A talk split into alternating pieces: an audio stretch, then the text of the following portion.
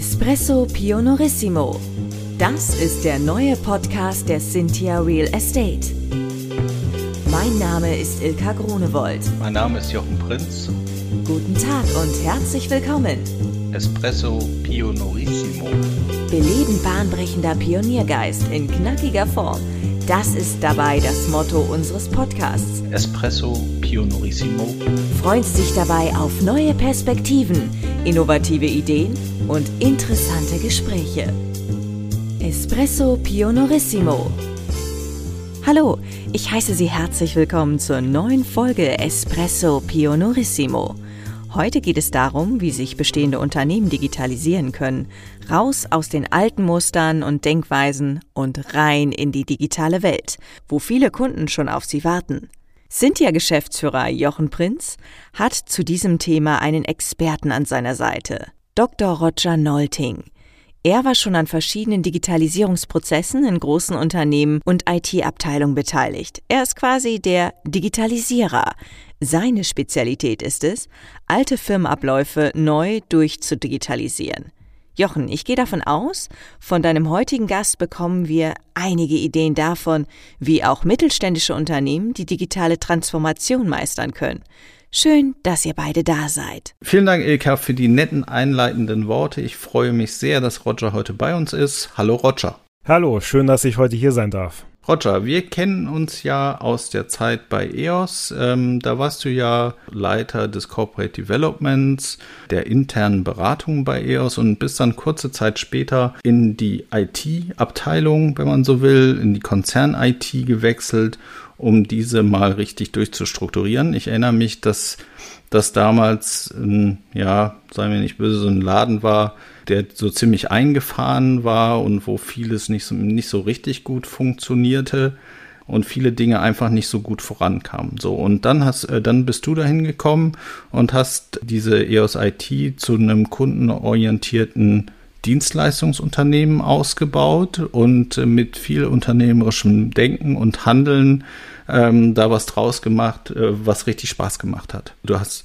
einfach einen ganz großen Beitrag daran, dass äh, die IT-Abteilung heute auch so dasteht, wie sie eben dasteht und ähm, mehr und mehr Konzerndienstleister geworden ist. Daneben schätze ich dich eben, weil äh, du ja ganz viele, ganz viele spannende eigene Themen noch gemacht hast und dann irgendwann auch die EOS-Gruppe verlassen hast, um eigene Fußabdrücke zu setzen. Roger, magst du dich vielleicht selbst noch mal ein bisschen vorstellen? Ja, Jochen, erstmal vielen Dank für die netten Worte. Gerne sage ich dazu noch was. Vom Kern her bin ich leidenschaftlicher Wirtschaftsinformatiker. Das mache ich seit über 20 Jahren. Und Wirtschaftsinformatik ist für mich eben die Verbindung aus Management und betriebswirtschaftlichen Aspekten und der Informationstechnologie. Also genau das, was in der Digitalisierung, nämlich diese Schnittstelle abzubilden und beides zusammenzuführen, relevant ist. Das macht mir wahnsinnig Spaß. Und in der heutigen Zeit, das möchte ich dann noch ergänzen, ich mag auch den Begriff ähm, IT-Abteilung gar nicht so gerne, der ist ein bisschen klassisch geprägt. Und mein Ziel ist es seit Jahren immer stärker eben nicht mehr als Dienstleister zu agieren, sondern eben als Partner, weil der Schlüssel der Digitalisierung liegt ja darin, gemeinsam mit den Fachbereichen Hand in Hand die Themen Richtung Markt zu tragen.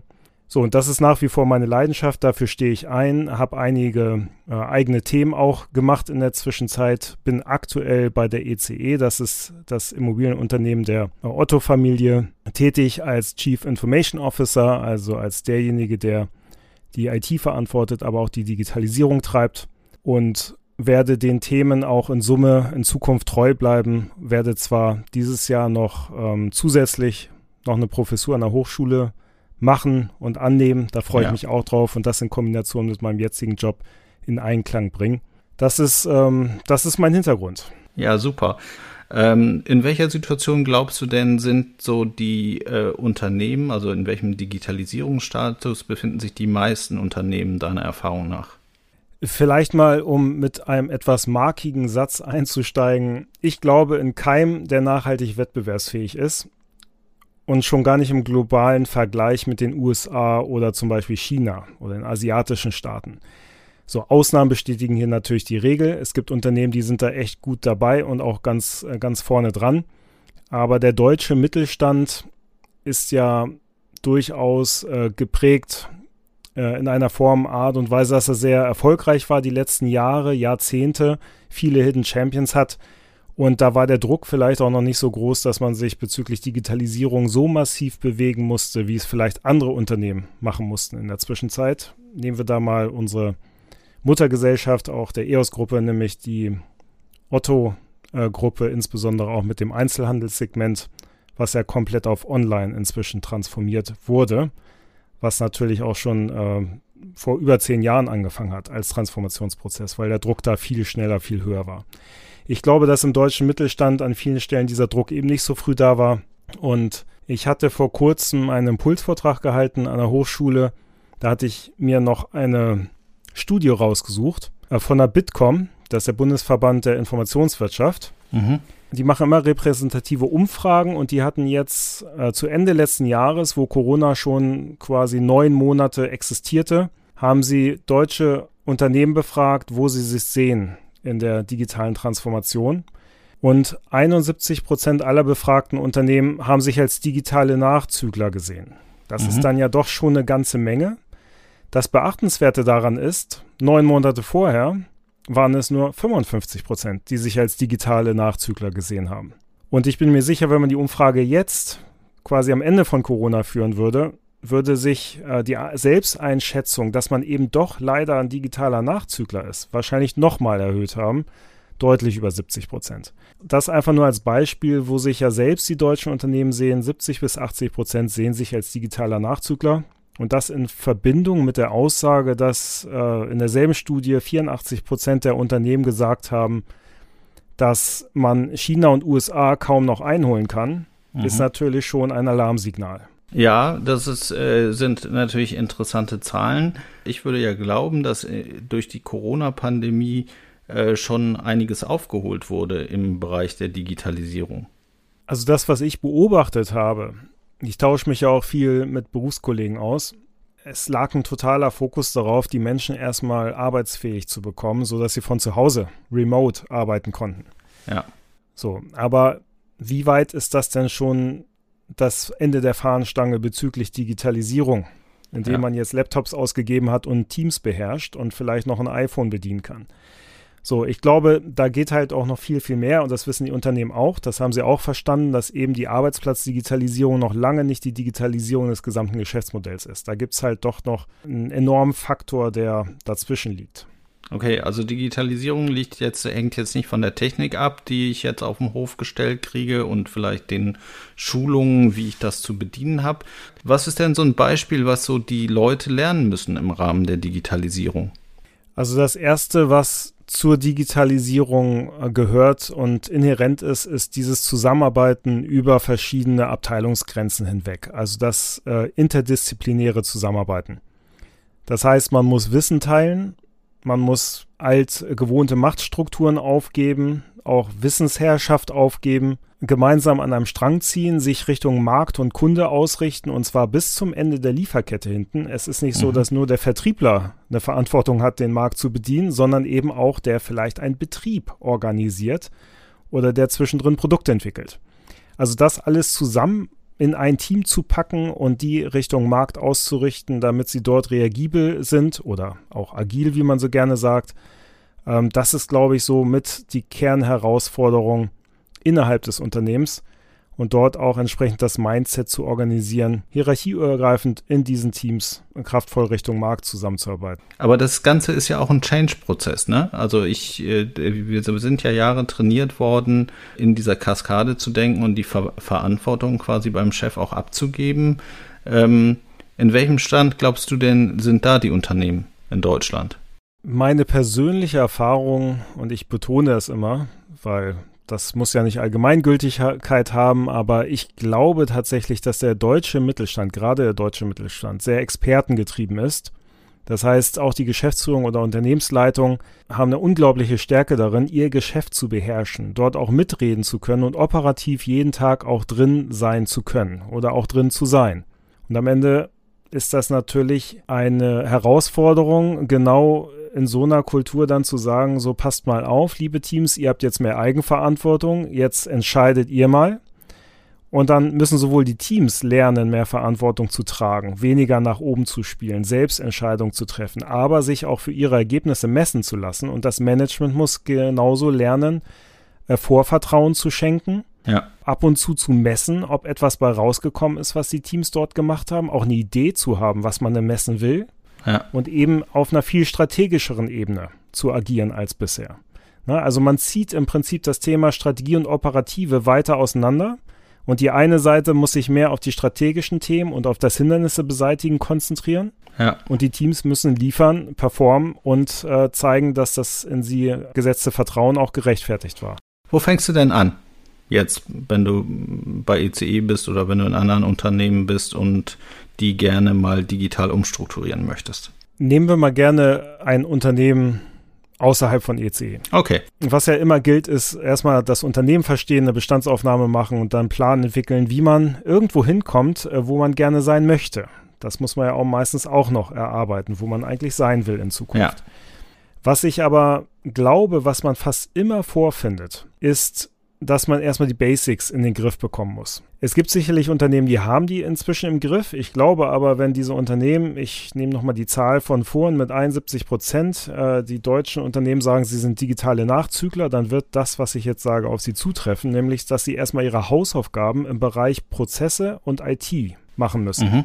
Was ist damit gemeint? Die meisten Unternehmen wissen eigentlich nicht so wirklich, was ihre Kernprozesse sind. Die haben auch kein, kein pragmatisches Prozessmanagement. Genauso wenig haben sie häufig eine sortierte IT-Anwendungslandschaft, geschweige denn eine sortierte Datenlandschaft. So, und wenn ich diese Themen, die ich gerade genannt habe, aber nicht habe und nicht im Griff habe, dann kann ich ein Unternehmen nicht durchdigitalisieren. Dann kann ich Prozesse nicht durchgehend automatisieren, flexibel und schlank halten. Diese Basics muss ich erst in den Griff bekommen. Okay, was meinst du damit konkret? Bei Prozessen ganz konkret, was sind meine Top 12 Kernprozesse fürs Unternehmen, die auch end-to-end -end erfasst werden, die ich verstehe und wer ist eigentlich verantwortlich für diesen Prozess? Nur mal so als ein Beispiel. Ähm, bezüglich IT, wie sieht meine IT-Anwendungslandschaft aus? Habe ich einen sogenannten Bebauungsplan? Weiß ich, wie meine IT-Architektur aussieht? Mhm. Welche Systeme machen eigentlich was? Welche Systeme unterstützen welche Business-Funktionen? An welcher Stelle sind die Systeme integriert? Sind damit auch die Prozesse integriert? Das kann ich mir alles ähm, analysieren und auch darstellen, bildlich und diskutieren und entsprechend dann in eine integrierte System- und Prozesslandschaft überführen. Und das muss ich erstmal tun. Solange ich das nicht habe, habe ich viele Medienbrüche und muss vielleicht auch diverse Änderungen ähm, immer siebenmal prüfen, weil sie eben nicht durchgängig integriert sind. Dann brauche ich Richtung digitale Produkte äh, einfach nicht zu denken oder digitale Geschäftsmodelle. Das ist dann unerheblich. Also natürlich muss man das machen, aber das ist, glaube ich, auch eben ein sehr aufwendiger Prozess, alles zu dokumentieren, was man hat, auch wenn man weiß, dass das noch nicht so ganz ideal ist. Aber es ist halt die Basis eigentlich von allem. Genau, und das mit dem Dokumentieren, ich werbe auch immer dafür, das sehr pragmatisch zu machen. Also man braucht da gute Leute, die in der Lage sind, äh, auch fünf mal gerade sein zu lassen, auch Kompromisse zu finden, damit man überhaupt mal auf den Punkt kommt. Es geht nicht darum, äh, zu präzise zu sein, es geht darum, einfach eine Sortierung für sich selbst zu haben. Ich glaube, was auch noch ein extrem wichtiger Schritt ist es eben, dieses Thema Zusammenarbeiten mhm. anzugehen. Ja, also du hast ja gefragt, was könnte man konkret als erstes machen? Neben dem Thema Prozessdigitalisierung in den Griff zu bekommen, kann man auf jeden Fall erstmal das Thema Zusammenarbeit in interdisziplinären Teams vielleicht in einem ausgewählten Pilotprojekt starten. Mhm. Idealerweise sogar eins, was schon den Kunden einbindet, also den Kunden am Markt, den man dort irgendwie in den Fokus nimmt, sodass man vielleicht ein, zwei Inseln im Unternehmen schafft, um genau diese Arbeitsweise auch auszuprobieren, wo auch dieses Team möglichst die komplette Wertschöpfungskette seines Produktes in der Hand hält. Das ist so ein zweites Beispiel, wo ich glaube, dass man da relativ zügig mit anfangen kann und genau solche Produkte identifizieren könnte, wo es sich lohnt. Und wäre das auch ein Schlachtplan jetzt für kleinere Unternehmen? Klar. Also die dann möglicherweise in die Digitalisierungen. Also ich nehme mir ein kleineres Kundenprojekt, wo ich jetzt vielleicht nicht die Vielzahl an Kunden drin habe, äh, hole mir die Leute daran, die ich sowieso im Unternehmen habe und überlege mir dann, was habe ich heute und wo wollen wir äh, mit unserem Mindset gemeinsam hin oder wie sollen die Teams quasi in Zukunft an Lösungen arbeiten, um diesen Kunden glücklich zu machen? Genau. Und die Teams müssen auch nicht riesig sein. Es geht nicht darum, 30 Leute in so einem Team zu haben. Auch ein Team mit vier Leuten kann da schon unglaublich äh, wertvolles Pilotprojekt organisieren. Okay, wenn du das dann hast, also du hast das jetzt äh, analysiert, äh, wie die Prozesse im Unternehmen sind und du weißt auch die Verbesserungen. Äh, Gibt es denn dann im Team nicht auch Widerstände möglicherweise? Oder ist das auch gut, diese Widerstände zu haben, dieses Challengen, ob man es nicht alles so lässt, wie man es eigentlich schon immer gemacht hat? Oder äh, wie gehst du denn damit um, mit den Reaktionen aus den Teams? Also solche Teams habe ich ja schon einige gesehen die letzten Jahre und natürlich muss man sagen, dass die Teams, die am Anfang da sind, eigentlich die sind, die alle wollen. Mhm. Da hat man, da hat man eher weniger das Problem, äh, dass der Spruch fällt, äh, haben wir schon immer so gemacht. Wenn man sowas natürlich weiter ausrollt und stärker auch in die Mannschaft trägt, dann ähm, gibt es natürlich Widerstände. Es ist ja auch menschlich und natürlich, solange es einem gut geht, warum sollte man sich verändern? So, wenn es einem schlecht geht dann und der Druck steigt, dann verändern sich Menschen auch meistens. Ich glaube, deshalb ist der Trick in der Digitalisierung eben zu verstehen, dass viele Unternehmen jetzt was tun müssen, obwohl es ihnen vielleicht noch gut geht. Mhm. Und genau da die Menschen aus der Komfortzone auch raustragen. Ne? Nicht rausdrücken, sondern tragen, weil es gibt genug Motivationspunkte. Die Menschen sind ja an sich neugierig und auch für Veränderungen bereit. Es ist ja üblicherweise eher nur die äh, Angst vielleicht vorm Unbekannten. Müssen, müssen denn die Menschen sich nicht selbst heraustragen? Also müssen sie denn nicht, also in einer empowerten Welt, wenn ich sage, ich will diese Teams haben, die selbstverantwortlich da nach vorne gehen, ist es dann die Aufgabe der Führungskraft, die da rauszutragen? Nein, also dieses Führungskräfte-Thema nennt man ja, glaube ich, Servant Leadership. Ja. Ja, also die, die dienende Führung. Und ich glaube, Aufgabe der Führungskraft kann es nicht sein, mehrfach jemanden zu motivieren, irgendetwas zu tun, was er partout nicht will. Auch da gibt es Grenzen. Aber die Führungskraft kann einen Rahmen schaffen und Vertrauen geben, damit diese Person entsprechend empowered, wie man so schön sagt, auf Neudeutsch, in diesem Rahmen auch wirken kann. So, und dann kann sie ihm helfen, vielleicht auch ein paar eigene Widerstände zu überwinden als Coach so, und dann muss es natürlich auch irgendwann in die richtige Richtung gehen. Das ist dann das klassische Führungsthema, wo man beobachten muss, ist dort Bewegung drin oder nicht und äh, ist da in der Skill-Will-Matrix genug Potenzial ja. oder eben auch nicht. Ne? Also Konsequenzen gehören bei solchen Veränderungsprozessen in beide Richtungen früher oder später dann doch dazu. Ja, ich habe die Erfahrung gemacht, dass man tatsächlich nicht alle Leute immer mit retten kann und auch mitnehmen kann. Also gerade wenn man eben strukturell und strategisch auch was verändert und dass man manchen Menschen damit auch keinen Gefallen tut. Ne? Wenn man sie dann möglicherweise in ein anderes Arbeitsmodell zwingt, in dem sie nicht bereit sind, die Leistung abzugeben. Das ist so. Es gibt übrigens auch genug Tätigkeiten in Unternehmen auch weiterhin, die halt eher repetitiven Charakter haben und nicht ganz so diesen kreativen Charakter wie in agilen Teams, dann muss man halt nur auch bereit sein, seine Aufgabe zu ändern. Genau, und das, das, das ist halt äh, wieder im Prinzip der Weg aus der Komfortzone, die wir alle irgendwie so lieben, weil es so gemütlich darin ist, aber äh, die uns halt davon abhält, weiter zu lernen und zu wachsen. Ja. Äh, wie erkenne ich denn Digitalisierungspotenzial in lang etablierten Arbeitsabläufen?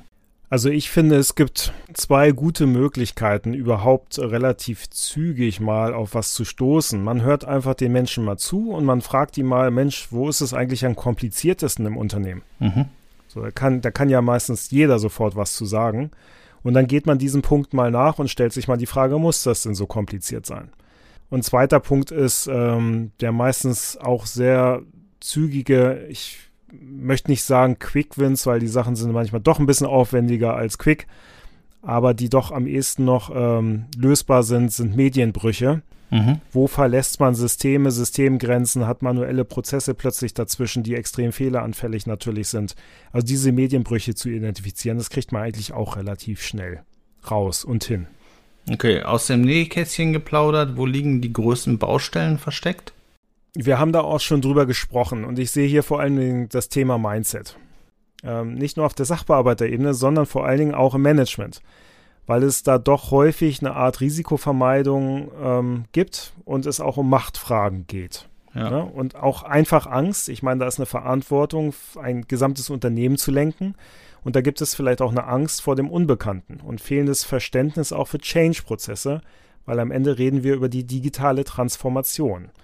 Und der Begriff ist ja bewusst so gewählt, weil er eben nicht nur die Systemeinführung eines ERP-Systems als Beispiel äh, in sich trägt, sondern vor allen Dingen viele Change-Prozesse und viele organisatorische Aspekte. Und viele unterschätzen halt auch völlig, haben aber auch die Ahnung, äh, haben auch das Gefühl, dass sie es vielleicht unterschätzen, nämlich in welcher Breite ein Unternehmen zu transformieren ist und wie lang dieses dauert und dass es eben erhebliche Investitionen, Durchhaltevermögen und auch Glauben mhm. an die richtige langfristige Vision fürs Unternehmen erfordert. So, und dieser Berg, der da vor einem liegt, ich glaube, das ist ein echtes Mindset-Thema, kann man auch Verständnis für haben, das anzugehen. Es ist aber am Ende die Aufgabe der Unternehmensführung, das dann auch anzugehen. Ja. Was glaubst du denn, warum haben denn immer noch so viele Unternehmen keinen Digitalisierungsplan? Weil eben viele mittelständische Unternehmenslenker extrem stark in der operativen Führung sind und in ihrem Fachgebiet. Und es sind eben keine Change Manager oder strategische Experten. Digitale Transformation und das Entwickeln von langfristigen Plänen ist natürlich eher ein strategisches Thema und hat eine hohe Change-Komponente. So ist genau dieser Spagat, über den wir vorhin gesprochen haben, dass sich das Management mehr aus der Operative zurückzieht eher auf die strategischen Themen fokussiert, dann glaube ich, kommt so etwas auch eher und von selbst, insbesondere wenn man sich auch die Zeiten einräumt und mehr delegiert, um Freiheiten zu haben, um sich mit Plänen, Zielen, Visionen und guten Rahmenbedingungen für die Belegschaft zu beschäftigen. Okay. Ja. Ich glaube, das, glaub, das ist ein Kern. Und vielleicht noch ein zweiter Hinweis, der mir immer wieder auffällt. Ähm, warum haben die keinen Plan? Ich glaube, viele denken auch in, immer noch in Business Cases. Ne? Jede Investition, jedes Vorhaben muss ein Business Case haben. Für die Digitalisierung kann ich aber schlecht einen Business Case rechnen. Für die digitale Transformation. Und es muss möglich sein, eine Richtung zu verfolgen, ohne gleich immer auch nach einem Business Case zu fragen des, des nächsten Schrittes. Ne? Also man kann auch eine, eine Vision verfolgen, die eine Art Plan ist und man gestaltet das erst im Laufe der Zeit Schritt für Schritt aus. Und dieser Glaube daran und vielleicht auch sich selbst äh, mal zu hinterfragen, ob man jetzt wirklich gerade einen Business Case braucht oder nicht einfach total davon überzeugt ist, dass es richtig ist, das zu tun. Und als Unternehmenslenker dann zu sagen, und deshalb machen wir das jetzt. Ja. Ne, das, das kann auch mal in die richtige Richtung eines längerfristigen Plans dann führen. Ja, ich glaube auch, dass es insgesamt einfach wichtig ist, viel auszuprobieren. Weil du sagst, so, das könnte was geben, das könnte eine Idee sein, das könnte funktionieren, dass du dann nicht mit den größten Budgets da unbedingt immer reingehst, aber dass du es einfach so mit so einem kleinen Piloten mal antestest. Und dann unternehmerisch entscheidest, ob du da weitermachen willst oder ob du sagst, nee, das, äh, ist, das ist ein Rohrkrepierer. Manche Sachen, die funktionieren heute nicht, aber morgen. Aber wenn man es nicht ausprobiert hat, dann wird man es halt auch nie wissen. Ne? Das ist so. Ähm, wie kannst du denn unsere Hörer motivieren, die Mission Digitalisierung anzugehen? Jetzt hast du gesagt, das ist äh, bisher nicht so das getriebene Thema und wir haben da noch einen langen Weg und es gibt noch viele Unternehmen, auch weltweit, die noch viel auf dem Aufgabenzettel stehen haben im Thema Digitalisierung. Das ganze Thema kulturell und so hat ja wahrscheinlich einen großen Aufwand. Wie kannst du denn da die Sorge nehmen oder wie kannst du unsere Hörer motivieren, das Thema einfach mal nachhaltig anzugehen? Also erstmal vorweg die großen Digitalplayer, die wir alle kennen, die auch diese Gatekeeper-Funktion häufig sich erarbeitet haben, äh, wie Amazon, Microsoft, Apple, die sind alle über 20 Jahre alt, zum Teil noch deutlich älter. Ja auch die, die wir schon fast so als Mensch, die sind doch gerade neu entstanden, empfinden, wie Airbnb, Uber, Facebook, sind auch alle über zehn Jahre. Also nichts davon ist über Nacht entstanden. Das hat alles seine Zeit gebraucht und das musste alles wachsen und gedeihen. Und das nur mal vorweg. Kein Unternehmen kann und muss sich innerhalb von zwei, drei Jahren digitalisieren und das ist auch nicht möglich. Und es muss auch nicht jedes Unternehmen der digitale Champion in der Plattformökonomie werden. Man muss aufhören, sich mit Amazon zu vergleichen weil Amazon ist ein Plattformunternehmen und für 99 Prozent der Unternehmen in Deutschland wird das gar nicht die Richtung sein, die sie gehen ja. sollten im Rahmen der Digitalisierung, sondern da geht es um die Frage, die Stärken der deutschen Wirtschaft dort zu nutzen, wo sie sind und sich die Nische zu suchen oder das Produkt zu suchen oder vielleicht das Ökosystem zu suchen, in dem sie auch wirklich ein USP haben, sich dort vernünftig zu platzieren. Und da gibt es genug Potenzial, da gibt es genug Markt, da gibt es genug Stärken, die die deutschen Unternehmen haben. Da bin ich sehr optimistisch, dass wenn das kraftvoll angegangen wird, dort auch noch Platz auf der Welt ist. Okay, und wie lange wird es dauern, bis ein Großteil der Unternehmen in Deutschland äh, so vernünftig digitalisiert ist, dass du sagst, jetzt haben wir jetzt haben wir den Peak geschafft? Ja, schöne Frage, Jochen.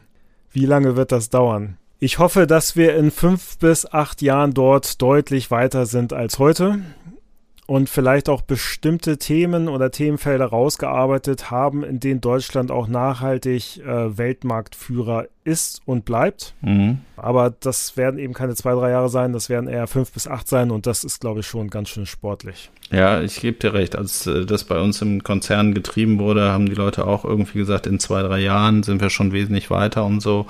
Und dann äh, kommt halt das echte Leben, ne? wenn es darum geht, große Mengen an Menschen zu bewegen, anders zu denken als gestern, dann dauert es halt ein bisschen. Ja, Jochen, ich möchte auch noch eine Lanze brechen für die ITler und die technologieaffinen Menschen, weil wir vorhin auch darüber gesprochen haben, was muss ein Unternehmen tun, auch um das Thema Digitalisierung voranzutreiben.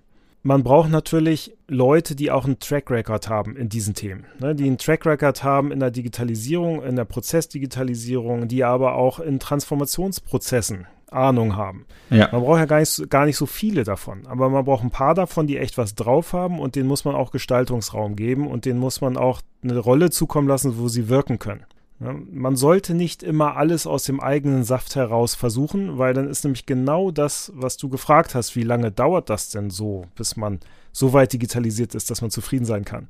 Den Prozess kann man schon abkürzen oder andersrum, wenn man es richtig macht, verlängert man ihn zumindest nicht.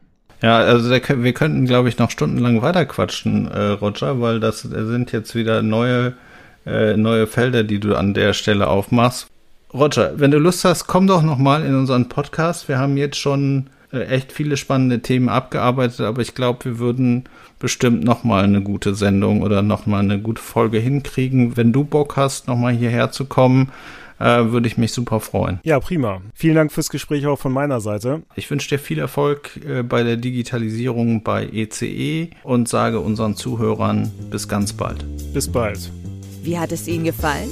Haben Sie Fragen, Kritik oder Anregungen zu unserem Podcast? Dann freuen wir uns auf Ihr Feedback. Schicken Sie uns einfach eine E-Mail an podcast@cynthia.de. Espresso Pionorissimo Weitere Infos finden Sie entweder in unseren Show Notes oder auf www.cynthia.de slash podcast. Bis bald!